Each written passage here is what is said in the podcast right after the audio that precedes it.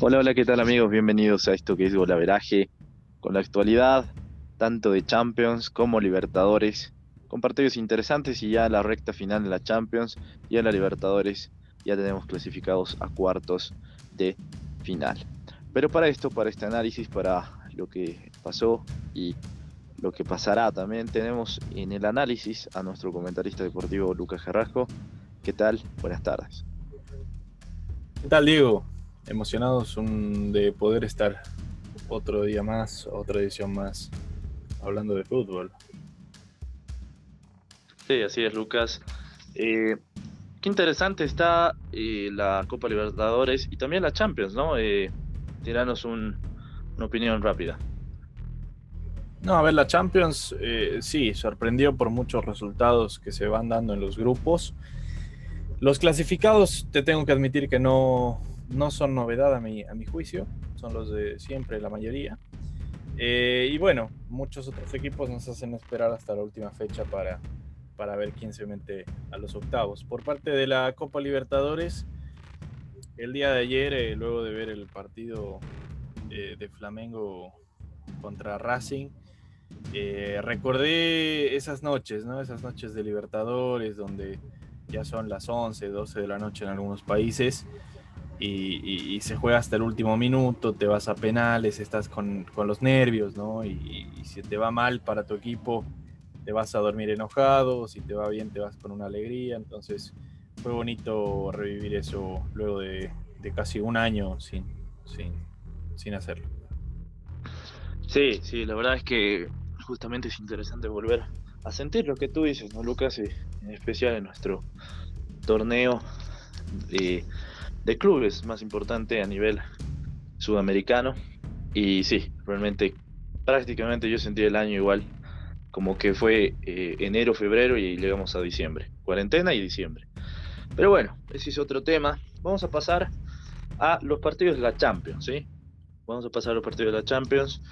De lo que nos dejó, como Lucas decía, eh, para algunos nos sorprende, justamente por este tema de, de que quizás están lo mismo de siempre, pero también y hay que ser sinceros, eh, la regularidad que ha tenido esta Champions dentro de lo que se ha, venía haciendo, diría, de algunos equipos que son consistentes y otros intermitentes en cuanto a resultados. Vamos a pasar al grupo A de la Champions League, conformado, como ya saben, con un Bayern que tiene 13 unidades, un Atlético 6, un eh, Salzburgo 4 el Lokomotiv 3. ¿sí?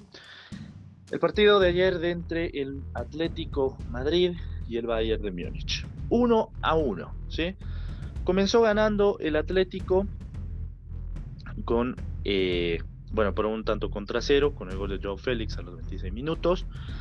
Y empató, empató Tomás Müller a los 86 de penal. Un penal indiscutible, eso sí, pero que si no se daba, se quedaba con los tres puntos el Atlético. El Atlético no jugó mal ni bien, fue regular. Y me sorprendió ver un Bayern que sí, ya está clasificado, pero eh, no sé si confiado, pero tal vez bajando un poco más las revoluciones. En un segundo tiempo quiso mejor que el primero. Al final acabó 1 a 1 y esto le conviene tanto al Atlético dentro de lo, digamos, de lo malo, dentro de lo malo lo bueno y al Bayern que ya estaba clasificado con 13 unidades. Lucas, ¿qué te deja este partido? ¿Cómo lo viste? Este partido era una final para, el Atlético, entre comillas, ¿no? Porque si ganaba, no solo recuperaba fútbol, sino que también eh, se clasificaba directamente. Ahora tiene que ir a luchar frente a un Salzburgo muy inflado, porque viene de ganar 3-1, y de visitante. O sea, el Salzburgo tiene todo todo puesto en una bandeja para, para, para clasificarse. ¿no? Y vamos a ver la jerarquía de este equipo, como lo es el Atlético, que tantas veces eh, ha demostrado tener eh, jerarquía. Y es la jerarquía de la cual, digamos, ya nos tiene acostumbrados el Atlético. Eh, para mí, a destacar es que el partido para el Bayern, yo ya lo dije en el, en el programa anterior, era un partido más. ¿sí? Y lo demostró porque entró Chupomotín, entró Douglas Costa, entró Leroy Sané, entró Sar, entró Musiala, jugó a Rey Enví, eh, jugó eh, Alexander Nobel al arco, entonces jugó con un equipo, eh, no te voy a decir de suplentes, porque los suplentes del Bayern son titulares en otros clubes, pero sí te voy a decir que jugó con una plantilla que no era la principal, ¿sí? Y me sorprende, acá saco la conclusión de que o juega o está jugando muy mal el Atlético, o jugó muy bien el equipo suplente del Bayern. No sé con cuál de las dos quedarme, sinceramente, eh, por cómo vi el partido. Creo que el Atlético tenía todo para hacer un segundo gol. Eh, decidió defenderse, decidió defender ese 1 a 0, como siempre lo ha hecho. Y una vez más lo voy a decir, los equipos que tienen un libreto en el cual ellos meten el 1 a 0 y luego se meten atrás, eh, ahora, ahora eh, es mucho más fácil de descifrar eso y de romper eso. Y, bueno, hemos visto ya la, caída de muchos otros equipos en, en, los, en, la Champions pasada y en esta Champions también se está haciendo notar mucho. Eh, cuidado con el Salzburg, solo digo eso. Salzburg, eh, que, lo complicó al Atlético en su momento, perdió, es cierto, el partido, pero si lo gana, si, si el Salzburg se juega la final y la gana frente al Atlético, se mete a octavos. Bueno, eh, Diciendo un poco lo que Lucas proponía respecto a, ese um,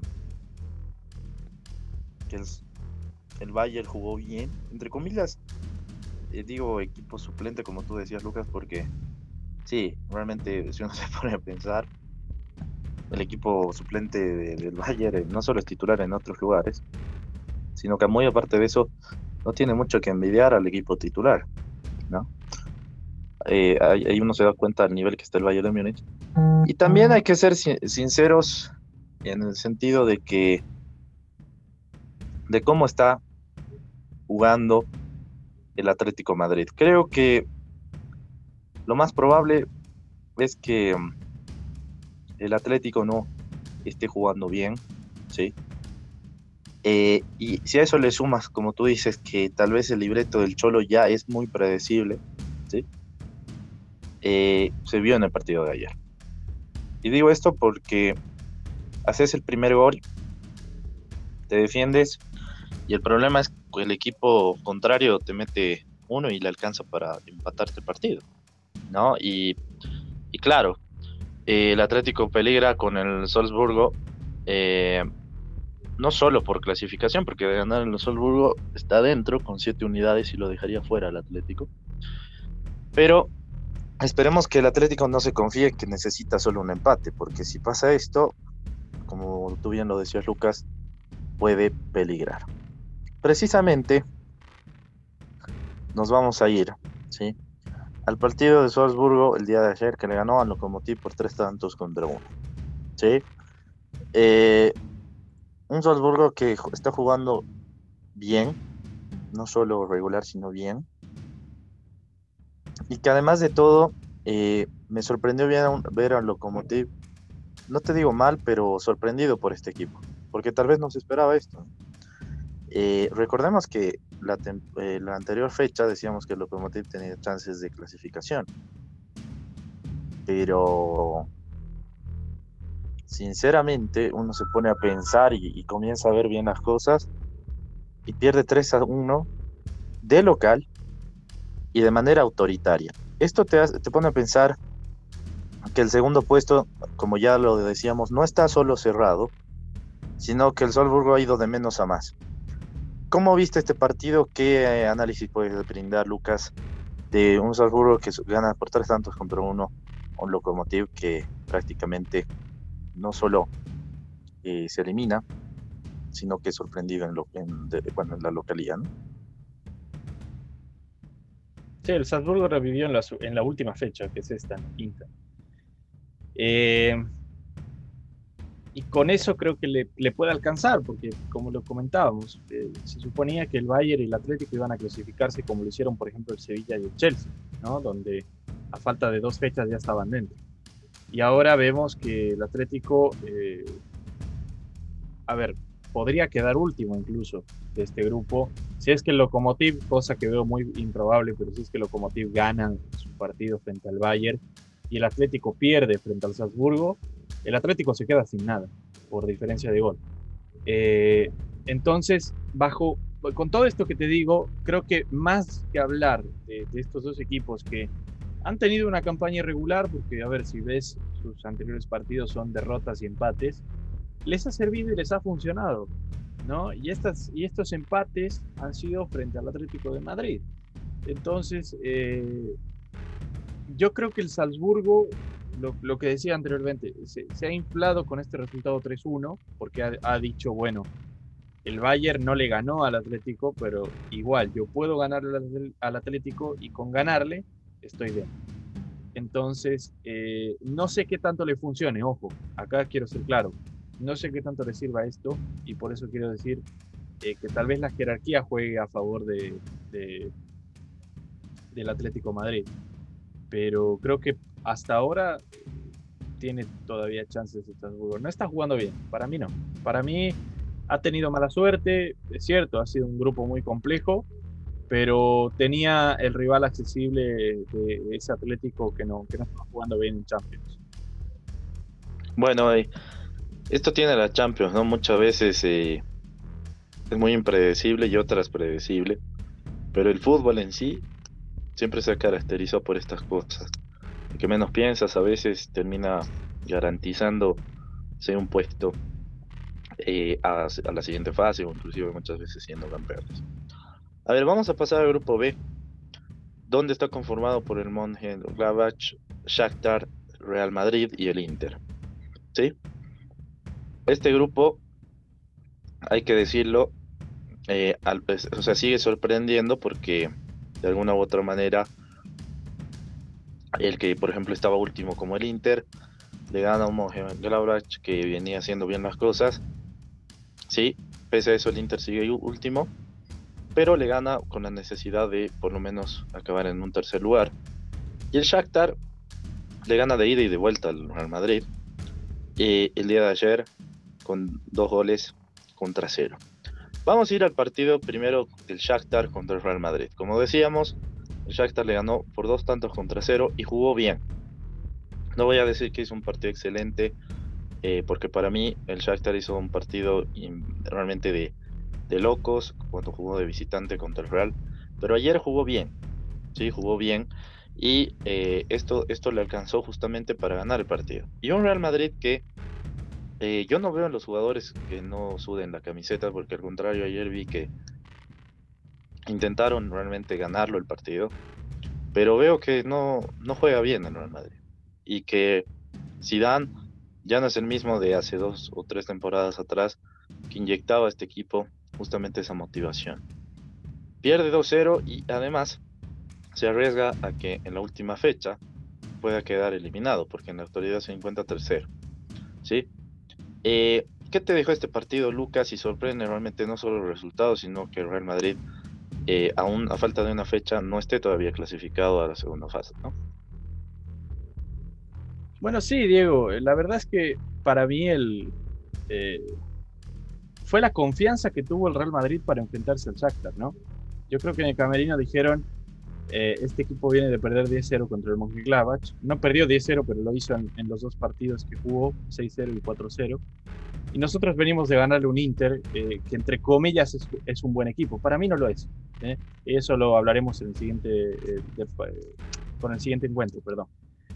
Y el Real Madrid lo que hace es confiarse. Y esa confianza, esa sobreconfianza le perjudica porque le entrega luego preocupaciones y desesperación. ¿no? Porque cae el primer gol del Shakhtar y el Real Madrid pierde todo el esquema que tenía construido, que tampoco le estaba funcionando porque si no hubiera eh, partido ganando, y se cae, se derrumba. Eh, el equipo ya no tiene solidez, ya no tiene nada. Eh, Odegaard, que para mí tenía que haber jugado muchos más partidos de los que está jugando, eh, no tiene seguridad en el medio campo. y el equipo se desmorona. Hay un culpable directo en el Real Madrid, te diría que Barán, porque Barán ha bajado mucho su nivel luego de ese, partido contra el City. De ahí en adelante ha sido una defensa muy, muy, muy blandengue, eh, Barán y Carvajal. Eh, y eso lo tiene el Real Madrid ahora mismo al, filo de, la eliminación. Hay un dato curioso, Diego. acá eh, el Madrid podría terminar primero si se dan los resultados o último si se dan los resultados, ¿no? Como, como veíamos, el Inter también se puede clasificar, eh, pero lo que me sorprende es que pese a los pésimos resultados del Real Madrid y del Inter, que para mí es una vergüenza lo que han hecho estos dos equipos, pueden clasificarse con, los, con esta última fecha. ¿sí? Pueden clasificarse, pueden dejar fuera al Gladbach y pueden dejar fuera al Shakhtar. Ojalá que no. Sinceramente, ojalá que no. Ojalá que los dos se vayan eliminados. Eh, y bueno, ese, ese, es mi análisis. ¿Es tu deseo que los dos terminen eliminados entonces? Sí, juegan muy mal. Juegas muy mal, tienes, tienes 100 millones al, al, año, ni siquiera al año, ¿no? Cada seis meses tienes 100 millones para gastar en jugadores y no te alcanza y, y, rindes muy mal. Entonces, eh, deberían tocar fondo siendo eliminados de la Champions.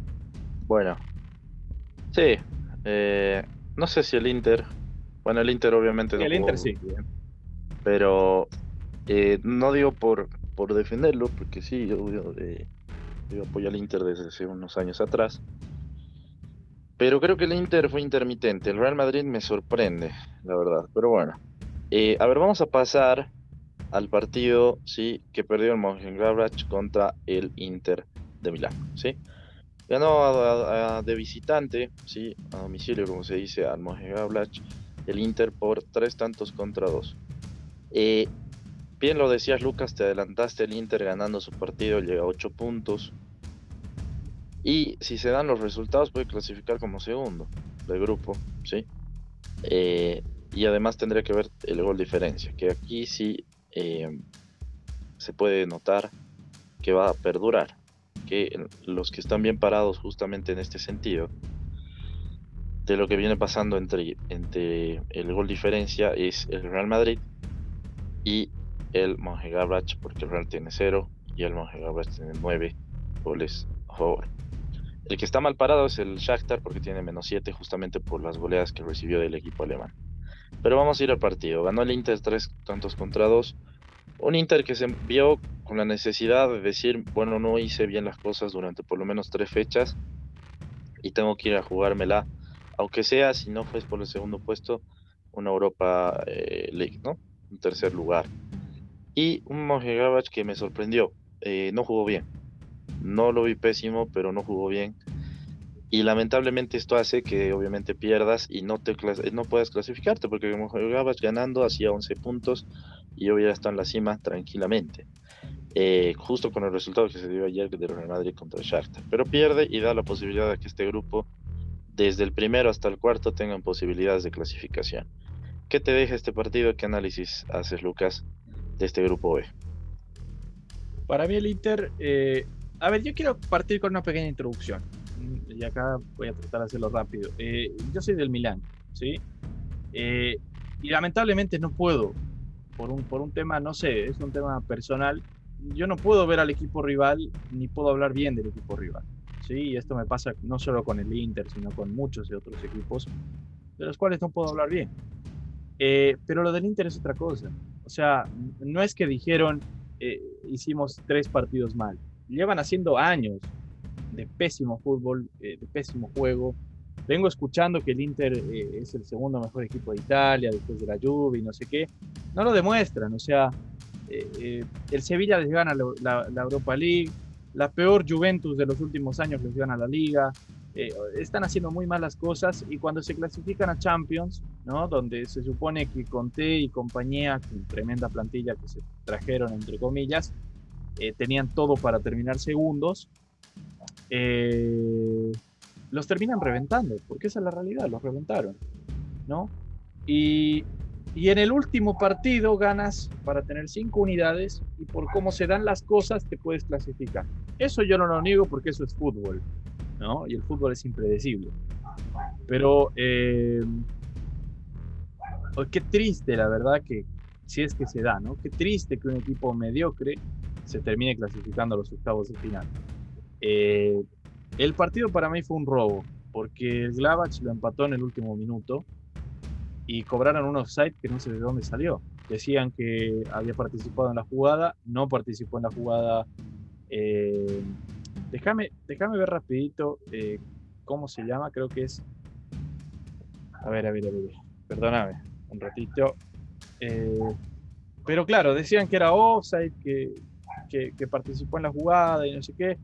Eh, Alessane Plea, ¿sí? del, del Mönchengladbach, que se mandó un doblete y que le iba a hacer un hat-trick al, Ah, no, no, perdón, no, no le iba a hacer un Sino que supuestamente Plea estaba en offside, ¿sí? Y estaba bloqueando a Handanovic del tiro al arco que, que, que, se ejecutó. Eh, pero cuando uno revisa la jugada, que fue lo que hizo el árbitro, entre comillas, en el bar, eh, Plea no cubre en ningún minuto a Handanovic. O sea, no, no le está haciendo ninguna pantalla ni nada. ¿sí? Y no toca el balón. O sea, fue un error tan grosero por parte de la defensa del, Inter y de Handanovic eh, que ni siquiera ellos reclamaron, ni siquiera ellos dijeron, no, mira, yo no sé qué. No, no, no. Dejaron pasar todo y todo y del bar lo llamaron al, al árbitro. Entonces, que estas ayuditas, porque finalmente son ayuditas, ¿sí? que estas ayuditas te permitan sumar tres puntos, eh, lo encuentro mediocre. ¿sí? Uso la palabra robo, no porque sé que el Inter robó, porque no lo sé, ¿sí? pero uso la palabra robo porque creo que ocurrió ahí un robo de puntos. ¿sí? Ocurrió ahí eh, que algunos puntos se quitaron. Y me parece mal porque si, porque si no ocurría esto, el Glavach ya estaba clasificado. No estoy defendiendo al Gladbach, ni siquiera de ese equipo. Eh, entonces, con esto dicho, bueno, creo que se vienen dos, dos finales. Eh, así es como lo voy a decir. Porque el Gladbach entiende muy bien que tiene que ganar el partido frente al Real Madrid para no complicarse, ¿sí? para no dejar nada a la suerte. Eh, el Real Madrid tiene que ganar para no pasar vergüenzas. El Inter tiene que ganar para, para refundar su platita eh, y el Shakhtar tiene que ganar para intentar meterse a, Champions o a los octavos de final, mejor dicho, ¿no? Entonces va a ser un va a ser unos dos partidos muy interesantes los que vamos a vivir. Definitivamente, Lucas, eh, vos bien lo, mencionabas, hay cosas que, que, el arbitraje a veces ha a favor o en contra. Y este tema del VAR es muy discutido porque justamente se implementó para reducir errores arbitrales, pero al parecer siguen siendo lo mismo y inclusive hasta muchas veces subjetivos, ¿no? Pero... Perdóname, perdóname, hay una pausa. Eh, el offside, ¿no? El offside actual, el offside de, ahora, el contemporáneo, donde si tienes el dedo en offside, eh, es offside y no te cobran el gol. Perdóname, pero ¿qué ventaja me va a dar un pie? ¿no? ¿Qué ventaja me va a dar un codo afuera del, del, offside? Eh, ya lo encuentro demasiado grosero sinceramente encuentro que eso ya es muy grosero. Te acepto un offside de, una pierna, de un cuerpo, te lo acepto, ¿no? Pero cuando dice no, es que su mano está en offside, déjate de, viejo. Eh, encuentro que la tecnología está arruinando el fútbol y si no le ponemos límites a esto, porque no se le están poniendo límites ni al VAR, ni a estas reglas, ni al arbitraje, eh, vamos a terminar viendo eh, otro tipo de fútbol mucho más aburrido, como el que ya se está transformando. Ojo, el fútbol está evolucionando a una cosa que a mí en lo personal no, no me atrae demasiado. Sí, fue muy discutido justamente lo que tú mencionabas, Lucas, porque em, es un tema más, ¿cómo se puede decir? Más subjetivo y a la vez eh, que no te garantiza esa magia del fútbol, que era magia eh, justamente muchos que muchas veces se tomaban errores, pero era parte del fútbol. Y ahora lo que tú decías es cierto, ¿no? Eh, se mecaniza, se virtualiza el fútbol, que lo personal tampoco estoy de acuerdo y ya sé que esto sea un poco menos movido, pero bueno, son temas que, se tienen que tocar seguro, no ahora, sino más adelante, y ojalá no vayan empeorando. Vamos a pasar al grupo C, eh, este grupo C que ya tiene dos clasificados el Manchester City con 13 puntos, el Porto con 10, el Olympiacos que decepcionó ayer con 3 y el Marsella con 3. a ver, vamos a ir primero con el partido entre el Olympique de Marsella, ¿sí? contra el Olympiacos. Eh, ganó el Olympique, ¿sí? ganó por fin el Olympique con dos tantos contra uno a este Olympiacos que venía bien, en teoría, y perdió de visitante. El Olympique creo que fue más eh, práctico, esa es la palabra, no, no vi un fútbol descomunal. pero también vi que uno, el Olympiacos jugó mal. Eh, ¿Qué te deja este partido? Un análisis rápido, Lucas. El Olympiacos venía muy mal. O sea, cuando gana 1 a 0 en la ida, no me acuerdo si fue al, al Olympique precisamente cuando le gana 1 a 0 de local. De ahí perdió todos sus partidos. Y era, era algo que se venía a venir. Ahí, ahí la dejo. ¿no? Creo que el Olympique de Marsella es un partido que, que tenía que hacer para, para, tener un poco de honor y no terminar con cero unidades. Y también para intentar meterse, obviamente, a, Europa League. ¿no? Eh, creo que ahora esta es la, la, instancia en la cual el Marsella va a intentar sacar puntitos para tratar de meterse al, al, a la Europa League. Bueno, Vamos a pasar al Manchester City contra el Porto. Empataron 0 a 0 allá en Portugal. Un City que ya venía clasificado, pero que, como tú me mencionabas, se notó, va probando el equipo para eh, los octavos de final. Y un Porto que se enfrentó a un City con sus limitaciones y también con sus virtudes. Eh, no voy a decir que es un partido mediocre, pero puso, pudo haber hecho un partido mejor. Sin embargo, le alcanza por la buena producción que ha tenido eh, en esta Champions. Se pone como segundo, ¿sí? Y eh, en la siguiente fecha podría acabar primero si es que el eh, City pierde y obviamente tendría que hacer un gol de diferencia de tres goles el Porto, lo cual se me hace un poco difícil, no digo imposible. Ah, imposible. Eh, se mantiene eh, los, el, primer, el primer puesto del Manchester City y el Porto con el segundo puesto. ¿Qué te dejó este partido, Lucas? ¿Qué análisis puedes hacer? Fue un buen entrenamiento para el Porto en temas defensivos y de arquero, ¿no? Porque el City hizo 18 tiros eh, totales, el Porto hizo 2 entonces ahí te puedo decir que también fue lo que veníamos diciendo, o sea, Pep Guardiola probó alineaciones, probó a, Bernardo Silva como creador porque no jugó eh, Kevin De Bruyne, ¿no? Probó eh, a Fernandinho, lo devolvió a su posición de, de medio centro defensivo, hizo la línea de cuatro, probó a Sinchenko por la izquierda porque eh, Mendino no rinde por la izquierda, eh, jugó con Ferran Torres de 9, o sea, fue a probar, fue a probar cosas y creo que está bien hacerlo en estas instancias, ¿no? A que lo haga, por ejemplo, en cuartos de final, como lo hizo contra Lyon. Eh, no sé, un partido que creo que los dos entendieron que con un punto el Porto ya estaba dentro, el City ya es puntero, así que no se hicieron demasiado daño y terminaron eh, tranquilos los dos equipos. Nada más, nada más que decir, la verdad. Sí, no, mucho análisis de esto, no, justamente lo que decíamos hace rato, ¿no? Fue aprobar el Manchester City y también el Porto, sabiendo que tenía las cosas cómodas, pudo hacer un partido modesto, ¿no? Digo, bueno, vamos a ir al grupo D, donde Liverpool lo comanda con 12 puntos, el Atalanta con 8, el Ajax con 7 y el Midland con 1. A ver, eh, vamos a ir primero contra el Atalanta de Midland. Esto me sorprende del Atalanta porque hizo un partidazo contra Liverpool pero el día de ayer empata 1 a 1 y además de local. ¿En qué le perjudica? Está clarísimo. Eh, pudo haber hecho 10 puntos y estar tranquilo en el último partido que justo es contra el Ajax. Que donde se tiene que jugar la clasificación contra el Ajax de visitante. El partido de ayer me sorprendió porque no vi a un Atalanta claro, ¿sí? no vi al mismo Atalanta contra el Liverpool y eh, la que tuvo el Michigan la hizo. Hizo el gol y empató el partido. El primer punto además de este equipo. ¿eh? Eh, me sorprende mucho, repito, porque yo esperaba un Atalanta eh, asegurando los tres puntos de local y ante uno de los rivales más bajos del grupo, pero no lo hizo, empató y se perjudicó. ¿Qué te deja este partido, Lucas? ¿Qué sensación tenés? Me alegré, me alegré mucho, me alegré mucho por el Midtjylland. Te dije que lo, que lo iba a tratar de seguir desde la fecha 1. Eh, lo hice. Obviamente entendí que era un equipo muy inferior en un grupo de bestias, ¿no? Porque el Atalanta venía de ser una gran Champions, el Ajax, que hace muy buenas presentaciones cuando quiere, y bueno, el Liverpool, que, que es uno de los campeones de este, de este certamen, recientemente hablando, porque el Ajax también lo es. Eh, me alegré mucho porque sinceramente pensaba, pensaba que el Midtjylland se iba a llevar su primera victoria de Champions. No sé si en la historia, creo que sí, Creo que sí, porque es equipo debutante, creo.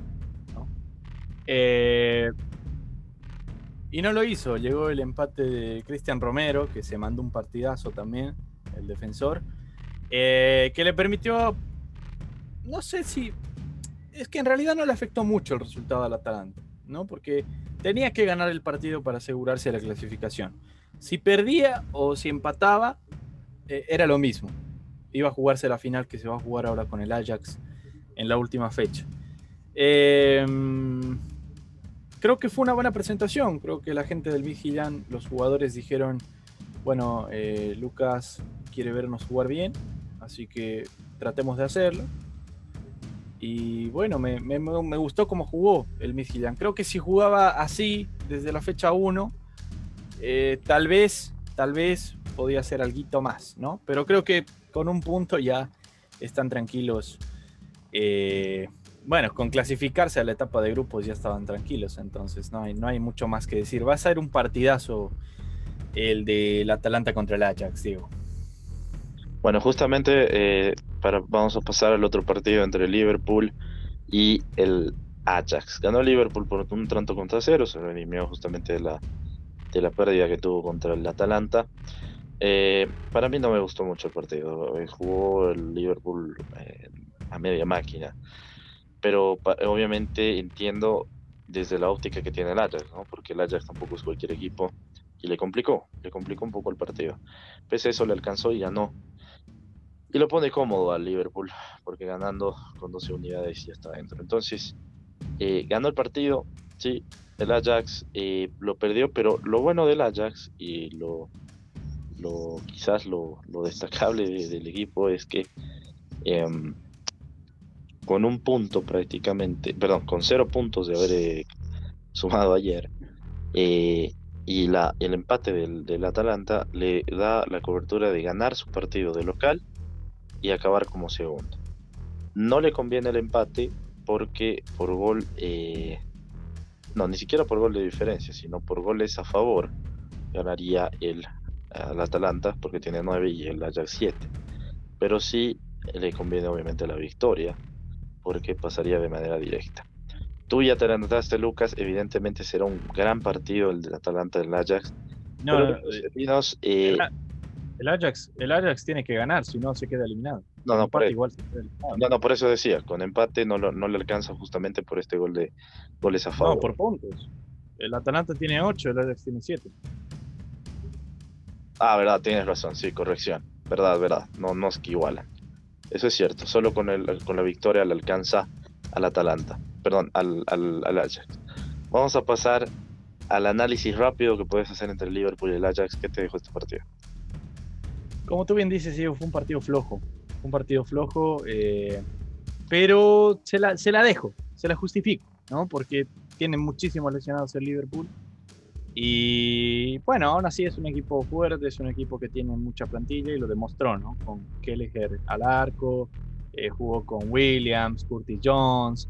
Eh, o sea, tiene, tiene jugadores que te pueden rendir para este tipo de partidos donde ya estás un poquito más relajado. Creo que si empataba tampoco había problemas para el, para el, para el Liverpool. Eh, pero bueno, lo terminaron ganando y se llevan tres puntos para asegurar las cosas de manera anticipada. Bueno, vamos a pasar al otro grupo, ¿sí? Eh, donde se está jugando el partido entre el Sevilla y el Chelsea ahora justamente están empatando 0 a 0. Con este resultado los dos tienen 11 puntos porque están iguales en puntos, solo que por goles de diferencia pasa el Chelsea con primero y segundo el, Sevilla. Como acabe definirá el primero y el segundo. Pero vamos a pasar a lo que acabó igual el día de hoy, pero ya acabó el partido entre el Krasnodar y el Rennes. ¿sí? El Krasnodar le ganó a Rennes por un tanto contra cero. ¿sí? Ahora, ¿en qué, eh, qué es lo que quizás eh, esta victoria deja, deja al Krasnodar con cuatro puntos, al Rennes con uno. Y ya obviamente eh, clasificados los dos primeros, como decían Sevilla y el Chelsea. Pero el Krasnodar lo deja para Europa League.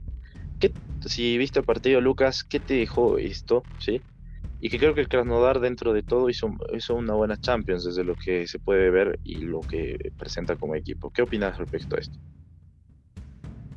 Eh, Ya acá solo quiero hacer un comentario, ¿no? Cuando el PSG llega a la final de la Champions y todo el mundo, incluso Mbappé en su, no sé si Instagram o Twitter fue, que puso eh, Farmers League, ¿no? Sí. Ahora, ahora, ahora llámenos Liga de, de, Granjeritos, porque claro, es tan relajada la liga que el PSG farmea los puntos, ¿no? Los, los granjea ahí, cosecha puntitos sin, sin, sin quemarse al sol. Eh, y yo digo, acá está la Farmers League, porque el Rennes está eliminado, es último y perdió frente al Krasnodar. El Olympique de Marsella está eliminado, es último eh, y solo gana un partido. O sea, si no es el PSG, los equipos no rinden. A diferencia de otra, otra Farmers League, como la dicen, que es la de la Bundesliga, donde el Dortmund es puntero, donde el Bayern Múnich es puntero, donde el Borussia Mönchengladbach es puntero y donde eh, están rindiendo bien. Entonces, cuando queremos hacer declaraciones, cuando queremos hacer declaraciones de este tipo, claro, por eso, pero cuando queremos hacer declaraciones de este tipo, hagámoslas también con un, con un respaldo de fútbol, ¿no? Y, no las tiremos porque sí, o por un buen momento, o por un buen año que tuviste y llegaste a la final, ¿no? Eh, que ni siquiera ganaste. Eh, el creo que hace un muy buen resultado. Eh, se afianza ese puestito de Europa League que estaba peleando. El Chelsea y el Sevilla ya se habían clasificado la fecha anterior a, octavos de final. Y se afianza para meterse a la Europa League y eso le alcanza.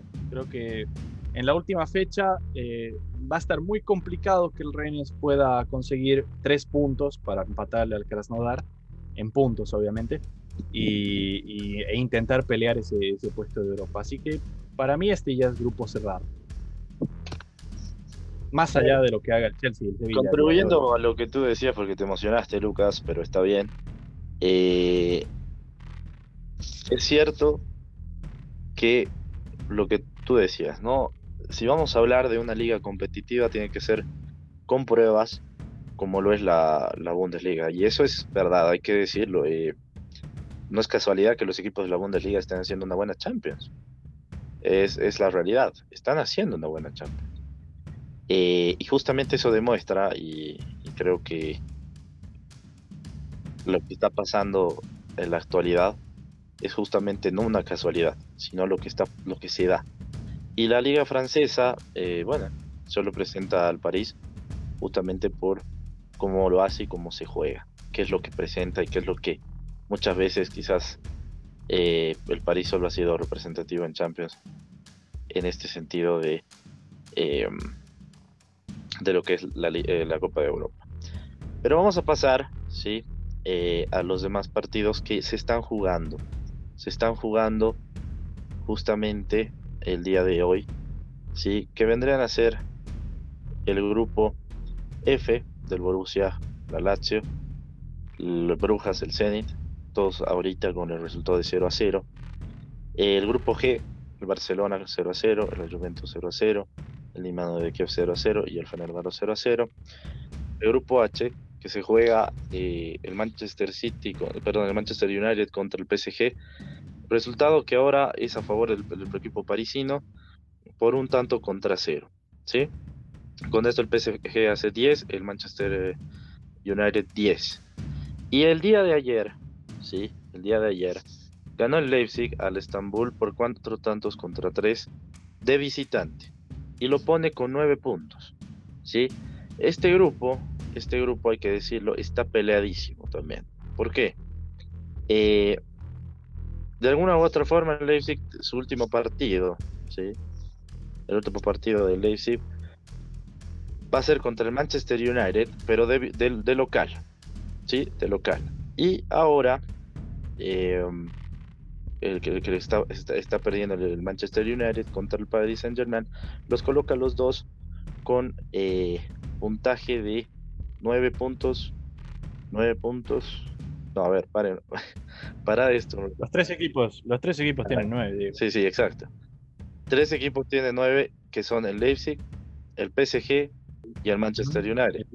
Ahora. Por ahora, ¿eh? Por ahora, exacto. Por ahora. Porque con este resultado es así, obviamente. Pero, ¿esto qué causa? Causa lo siguiente: el último partido lo juega el Leipzig contra el Manchester United, que va a ser en Alemania, y el Estambul jugará contra el PSG. En teoría, el PSG, digamos que la tendría más fácil si es que saca un buen resultado ahora. digamos. Por eso digo, digamos. Y el Leipzig, sí, de local podría hacer las cosas correctamente si es que el Manchester United perdiese ese partido, cosa que dudo porque todavía falta.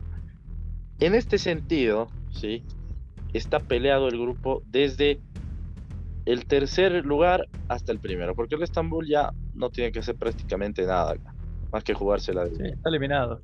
Está eliminado. No, por eso.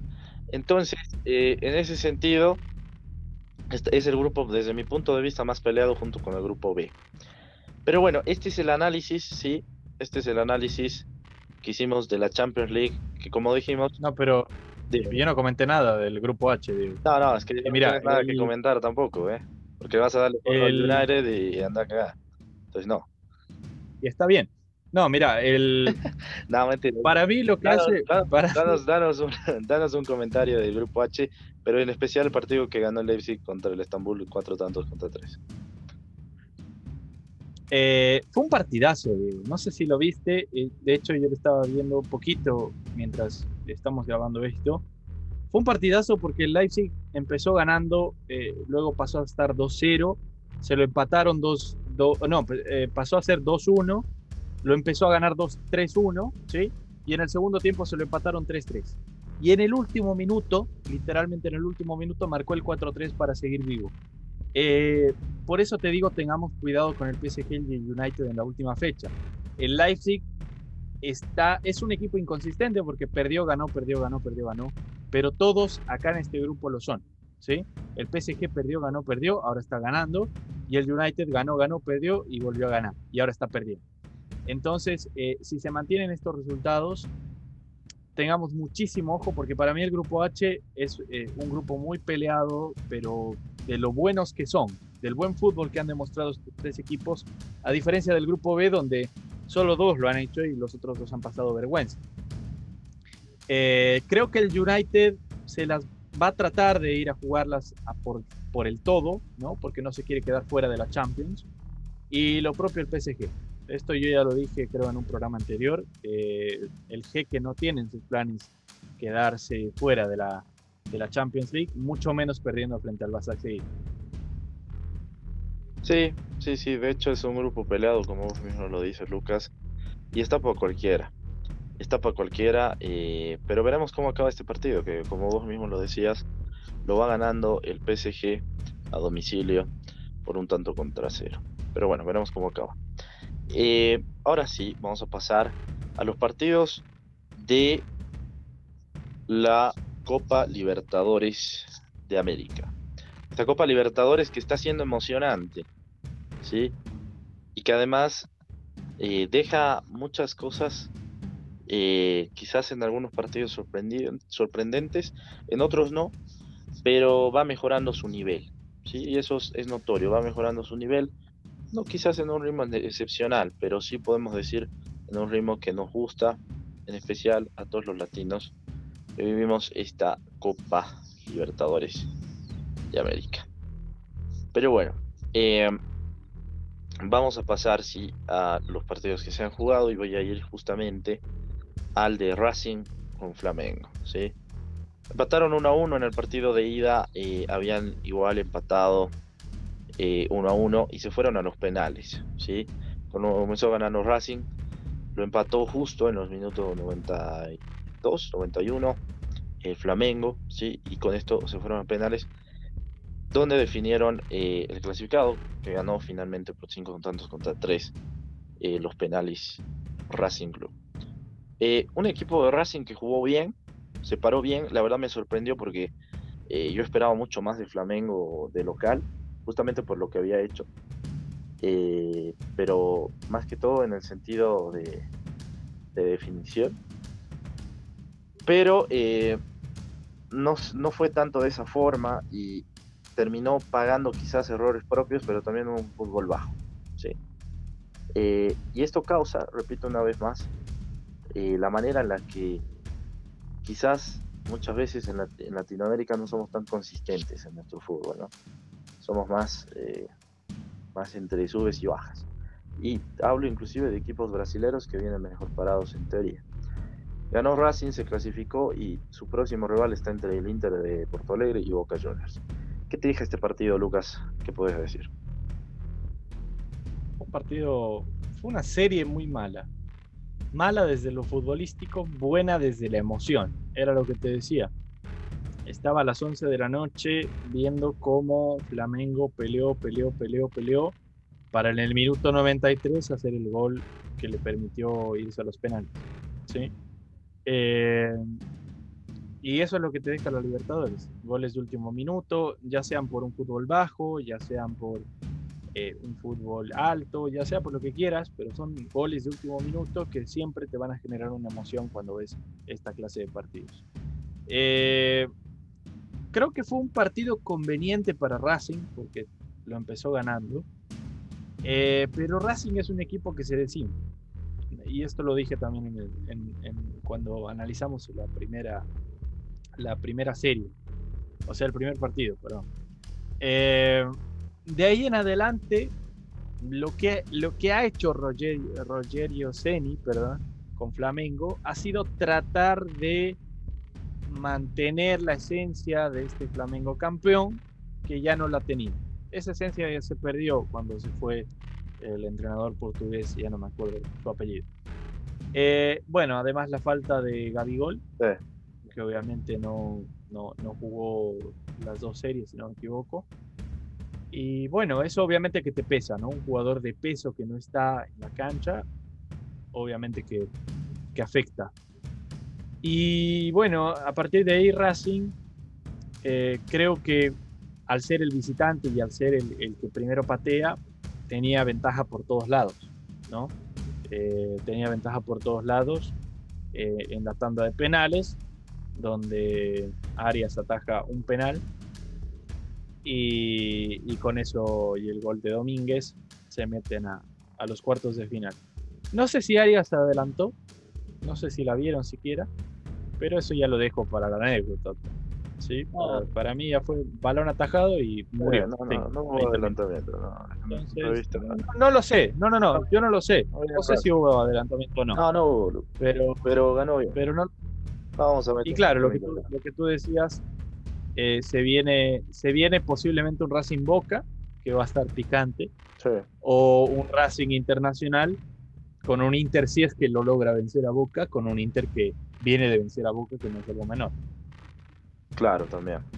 Sería algo mayor para el Inter justo sacarlo a Boca por lo que se vivió antes de, este, este partido de octavos. Pero a ver, vamos a pasar a Santos Liga de Quito.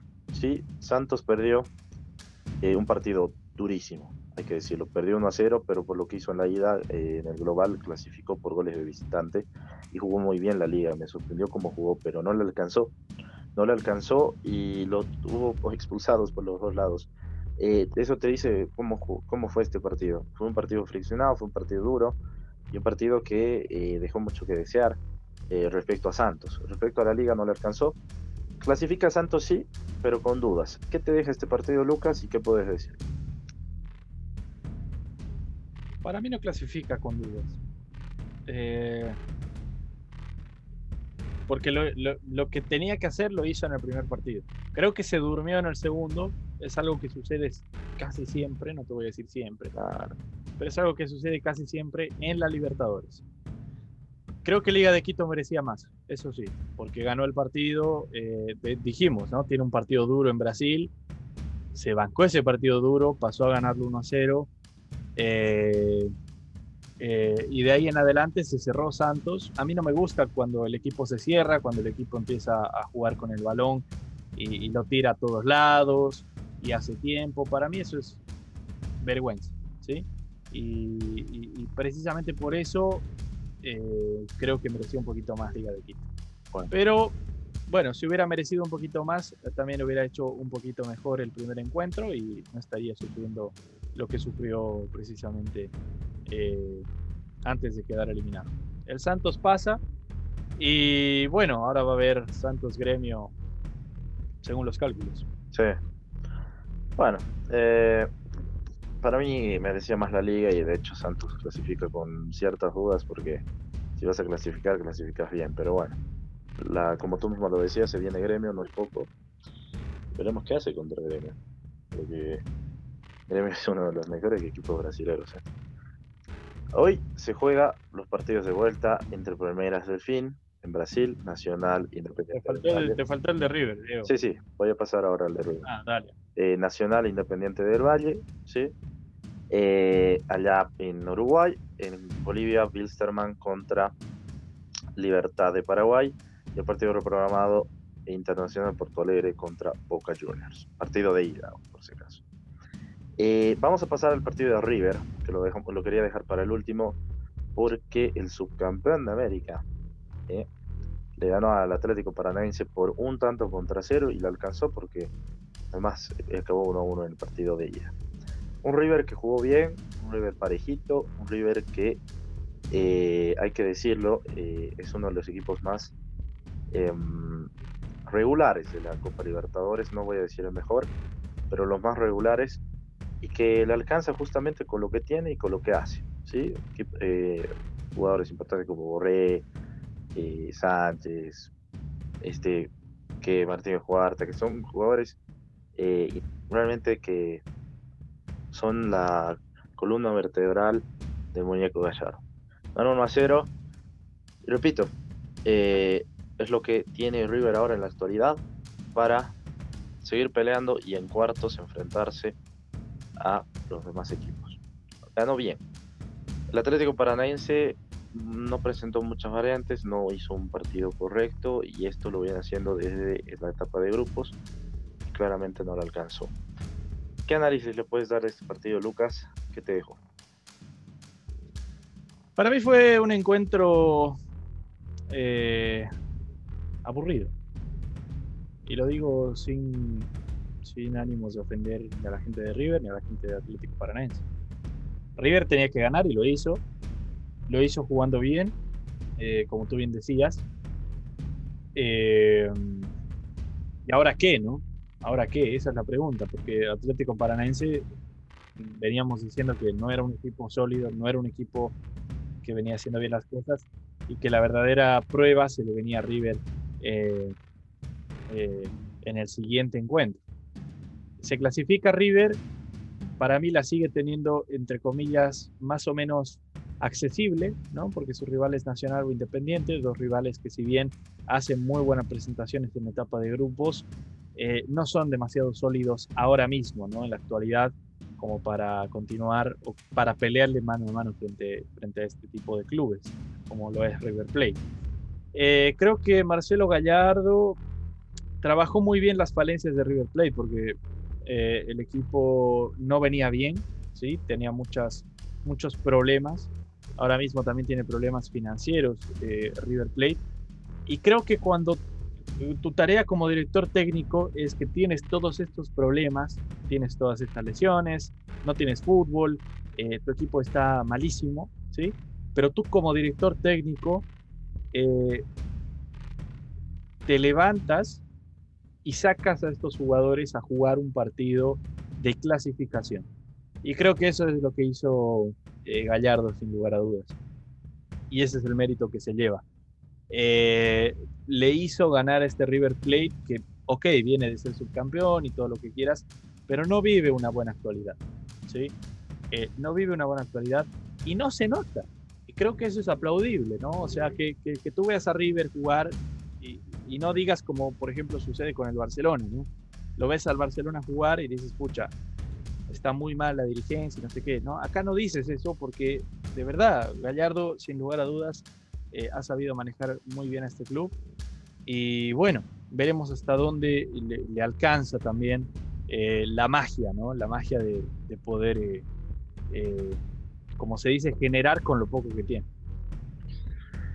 Bueno, lo que tú decías de River Lucas para complementar al último, eh, es cierto, eh, a mí me sorprende dos cosas. Uno, eh, la actualidad que vive River, no sé si es la de las mejores, pero tampoco creo que es una de las peores. No, no sé si...